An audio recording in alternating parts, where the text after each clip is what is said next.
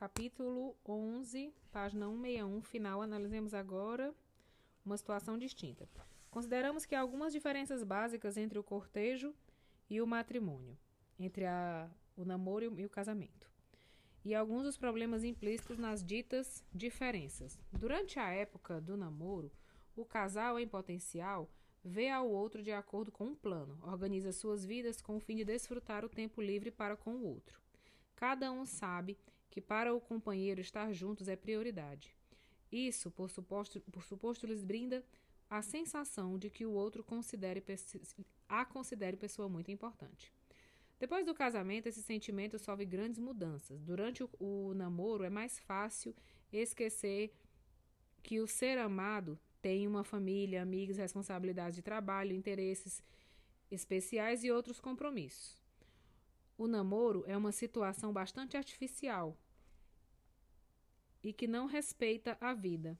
Depois do matrimônio, as outras relações da vida reaparecem e competem pela relação. Quando uma pessoa tem sentido que ele era tudo para o ser amado e que agora deve compartilhá-lo com a sua família, com seus amigos e responsabilidades fora do casal, é muito possível que comece a provocar problemas.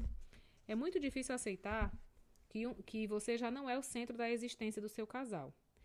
Como pôde sugerir essa etapa? Como pôde você me sugerir isso na época do namoro?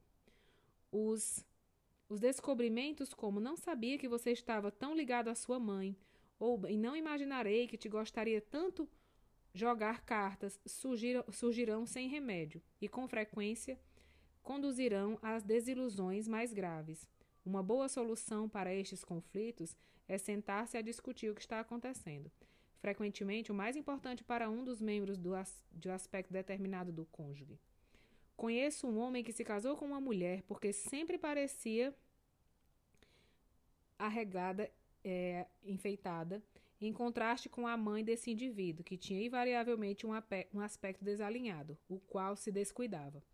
Quando a mulher descuidava do seu aspecto em certas ocasiões por alguma razão, ele a tratava com a mesma atitude negativa que reservava para sua mãe. É como se os casais não compreendessem que estão unidos a indivíduos que atuam como fariam qualquer pessoa. Muitos casais se enganam, pensando que, como se amam, as coisas acontecerão de forma automática. Comparemos essa situação com alguém que, por exemplo, quer construir uma ponte.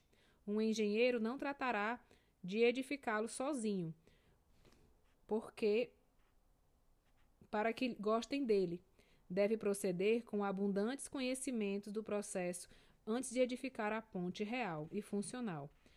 Esta analogia pode aplicar-se às relações. Continuemos com essa analogia. O construtor de pontes, que ama o seu trabalho, terá que suportar as fadigas e frustrações que se apresentarão ao longo da aprendizagem do seu ofício e que serão mais intensas do que resultariam para qualquer indivíduo que seja indiferente à construção de pontes, que não espere enfrentar problemas. Mesmo assim, o engenheiro necessita experimentar uma sensação de longo prazo para continuar com o trabalho. O mesmo acontece com os casais. Se o como do seu, do seu casamento não satisfaz as suas esperanças e sonhos, o amor desaparece. Muitas pessoas se dão conta de que o amor começa a se desvanecer, sem ter consciência alguma de seu processo. O como do matrimônio é o que está ajudando ao amor. Recordas o amor que sentias pelo teu casal quando contraíram o matrimônio? Podes recordar as mudanças que acreditaste que ocorriam na tua vida? Recordas também ter pensado que certos problemas ficariam solucionados com o amor? Podes compartilhar com o teu par quais foram alguns dos sentimentos e problemas que ocorreu com eles? Podes criar um cimento novo, mais realista para a tua relação? No tocante ao casal, o matrimônio revela muito mais do que a época de namoro. Muitas vezes os noivos evitam conhecer os defeitos do amado, que sabe pensando que se os vi, o vissem, o, o casamento não teria acontecido. Em qualquer caso, certos defeitos são muito evidentes. Alguns namorados fazem planos para mudá-los. Outros o aceitam como parte integral do ser humano e tratam de conviver com eles. É impossível conviver estreitamente com uma pessoa sem encontrar, ao longo, determinadas características pouco agradáveis. Os casais decepcionados resultam expressar um, um a um, conhece a outra pessoa, até que se casa com ela. Os exemplos de racionamento equivocados que provocam esta classe de desenganos posteriores ao, ao casamento incluem o que a mulher diz: bebe muito, porém depois que nos casamos, nos casemos, eu o amarei tanto que deixará de beber. Um homem poderia dizer: Me parece que é um pouco ignorante, porém, depois que nos casarmos, irá à escola para, para me acompanhar. Conhecia um homem que disse: Não suporto que masque chiclete, porém a amo tanto que o tolera tolerarei. É difícil que, as, que duas pessoas vivam juntas, como uma unidade familiar. A convivência exitosa é muito gratificante. Porém, uma vida comum fracassada pode ser terrível. Frequentemente penso que o patrimônio se parece com o estabelecimento de uma empresa. Seu êxito depende da organização dele, como de seus esforços do seu processo. Conheço há muitas pessoas que amavam profundamente as, os seus, aos seus cônjuges durante a época do namoro. Sem embargo, não alcançaram que funcionasse o casamento, porque não se compreendiam. Uma vez mais, a atração mútua não é suficiente. A qualidade da relação com outra pessoa, as expectativas postas no matrimônio e a forma de comunicação são fatores muito importantes na determinação da natureza da união. Um dos problemas fundamentais é que a nossa sociedade fundamenta a relação matrimonial quase exclusivamente no amor e logo impõe demandas de que esse amor não pode satisfazer. Se me amas, não farias nada a mim. Se me amas, farás com que eu diga. Se me amas, me darás o que eu quero. Se me amas, saberá o que desejo antes que eu te peça. Com essas premissas, o amor se converte em uma forma de chantagem, do que eu chamo a garra que aperta.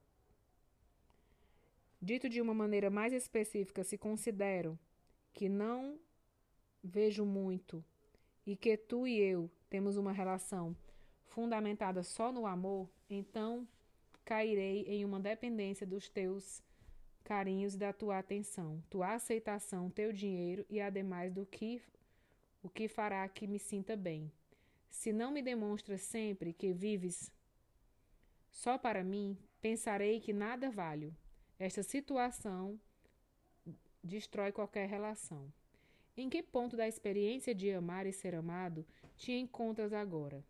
Se enfrentas sem temor esta interrogante, talvez possas remodelar o que fazes e que prolongues a vida do teu amor. Se manifestas com palavras tuas perguntas e respostas, teu par poderá dar-se conta do que acontece. Há outro risco que consiste em praticar o modo da bola de cristal. Nessa situação, o indivíduo supõe que, devido ao que o seu companheiro o ama, ou porque ele ama ao cônjuge, Cada qual deve antecipar as necessidades, desejos, sentimentos ou pensamentos do outro e atuar em consequência. Ao não fazê-lo, estará demonstrando sua incapacidade para dar ou receber amor. O fato é que não importa quanto possamos amar-nos, tu e eu, e o amor não pode não, não tu e eu e o, o amor não pode dizer se te gostam as, os, os espinafres ou como quer que os prepare. Se você gosta de espinafre, de espinafre ou como quer que eu os prepare. Recordo a um casal que acudiu a mim em consultório porque estava com desgosto com seu matrimônio de 20 anos. Ao falar com eles, me dei conta de que cada um tratava de adivinhar os pensamentos do outro utilizando o método da bola de cristal. Se nos amáramos de verdade, sempre saberíamos o que desejava o outro. Devido a que tal era sua premissa, não podiam formular perguntas, pois isto poder, poria em dúvida o amor. Acertaram em algumas adivinhanças, porém havia chegado o momento em que se convertia em ponto central das suas divergências. Não sempre adivinhavam corretamente. Ao trabalhar na terapia de casal, eles aceitaram o meu convite para falar mais abertamente. Quando chegamos ao ponto em que lhes pedi que expressassem seu sentimento mútuo, o marido gritou: Queria que deixasse de me servir maldit esses malditos espinafres. Depois que a mulher se recordou, se recuperou da surpresa, respondeu: Eu odeio espinafre, porém pensava que você gostava. Só fazia para te acompanhar. Vou parar esse áudio aqui na página 166 e seguimos.